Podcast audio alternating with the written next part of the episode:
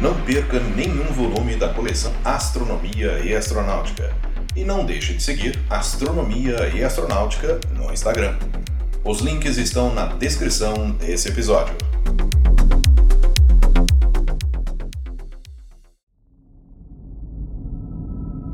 Em 1957, a União Soviética colocou o primeiro satélite artificial da Terra em órbita. Foi seguido por voos com animais a bordo. Em 1959, começaram a seleção de um grupo de cosmonautas para o primeiro voo tripulado por um homem. Começou então a seleção do primeiro grupo de cosmonautas soviéticos. Olá, eu sou Floresberto, apresentador do podcast Astronomia e Astronáutica e vou levar você nessa viagem.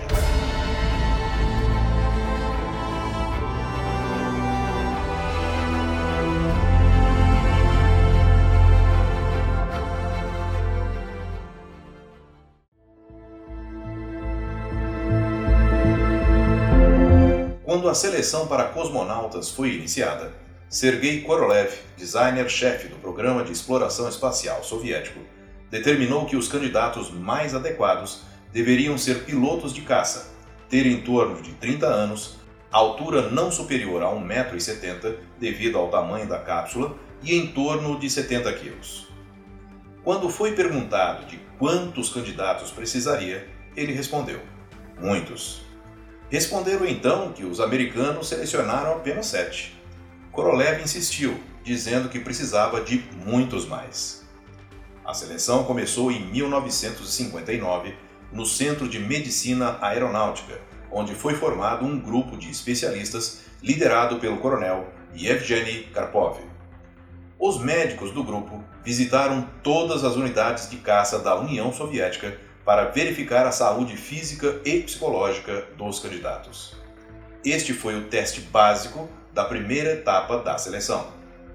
Posteriormente, muitos cosmonautas lembraram que durante a entrevista foi perguntado se eles queriam experimentar novos dispositivos. Embora apenas os chefes de divisão estivessem cientes do objetivo da rigorosa seleção, quase todos os pilotos sabiam o que eram esses dispositivos. Os pilotos foram autorizados a consultar suas esposas antes de darem a resposta, mas a existência da entrevista não podia ser conhecida por mais ninguém. Na primeira etapa foram selecionados 347 pilotos. Após uma bateria de exames médicos rigorosos, 206 permaneceram. Após alguns meses, 52 outros desistiram por razões diversas, embora a principal fosse a de continuar a carreira como piloto de caça. Restavam ainda 154 voluntários. Após vários outros estudos médicos no Centro de Medicina Aeronáutica, o comando da Força Aérea aprovou 20 candidatos. Em 18 de junho de 1960, o grupo de futuros cosmonautas foi recebido pela primeira vez no escritório de design experimental na cidade de Kaliningrado, próximo a Moscou, por Sergei Korolev. Em 30 de agosto do mesmo ano, o grupo de cosmonautas foi oficialmente aprovado e os jovens pilotos, todos primeiros tenentes da Força Aérea, exceto um, Vladimir Komarov, que era capitão. Após isso, seguiram para a fase de treinamento, quando os pilotos foram submetidos a testes de temperatura a 40 graus Celsius, testes de pressão super baixa em uma câmara barométrica a uma altura equivalente a 50 quilômetros acima do nível do mar. Além disso, foram jogados com seus trajes em água gelada 10 vezes por dia e praticaram saltos com paraquedas. Como não era possível imitar as condições de ausência de gravidade na Terra, um avião Tupolev 104 foi convertido em laboratório voador, quando realizava trajetórias parabólicas que em certos trechos proporcionavam a sensação de ausência da gravidade por 20 a 25 segundos.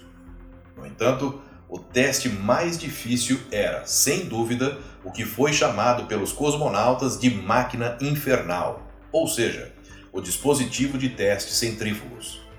Como o grupo tinha apenas uma réplica da espaçonave para os 20 voluntários, o general Nikolai Kamanin, chefe do grupo, tomou a decisão de reduzir o grupo para apenas seis.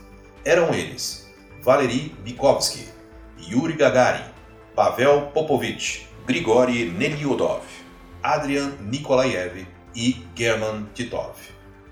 Após os exames realizados em 18 e 19 de janeiro de 1961, uma comissão presidida pelo general Kamanin aprovou a candidatura dos seis para o primeiro voo. Dali, os cosmonautas foram levados para o cosmódromo de Baikonur, onde puderam presenciar vários lançamentos fracassados de naves não tripuladas. Ali perceberam definitivamente o quão perigoso seria o primeiro voo tripulado. Assim como nos Estados Unidos, porém de forma bem mais discreta, surgiu uma pergunta: quem seria o primeiro? Sergei Korolev conversou com os seis e lhes fez as mesmas perguntas sobre a saúde, o humor e etc. Todos tentavam se esforçar para mostrar sua bravura. Quando chegou a vez de Yuri Gagarin, Korolev o questionou sobre o treinamento na famosa centrífuga, e o sincero Yuri respondeu: Sergei Pavlovich, este foi o teste mais complicado para mim. Quando saí de lá, achei que iria cair. Apesar da resposta, a reação de Korolev foi contrária ao que se poderia esperar. O gerente do projeto agradeceu a sinceridade do piloto. Quando saíam da sala, os pilotos compartilhavam as impressões, as perguntas e respostas dadas na entrevista. Ocorre que os outros cinco pilotos responderam que estavam quase felizes por terem realizado o teste na centrífuga.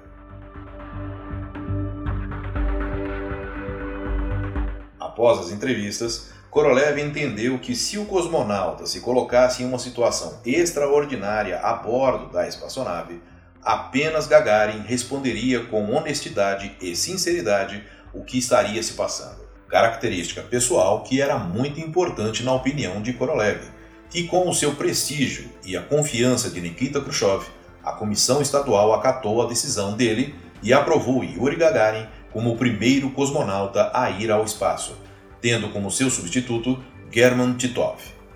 O evento aconteceu no dia 8 de abril de 1961, apenas quatro dias antes do seu nome ser imortalizado. Do grupo de 20 selecionados, 12 deles realizaram voos espaciais. Quatro foram demitidos do grupo por violação da disciplina militar. Durante a preparação dos pilotos, os médicos dispensaram mais três cosmonautas por motivos de saúde. Outro cosmonauta, Valentim Bondarenko, morreu durante um incêndio que começou na câmara barométrica. Curiosamente, um dos 12 que foram ao espaço, Adrian Nikolaev, casou-se com a primeira cosmonauta a ir ao espaço, Valentina Tereshkova. Eu sou Floresberto, produzi e apresentei esse podcast Astronomia e Astronáutica. Até a próxima viagem.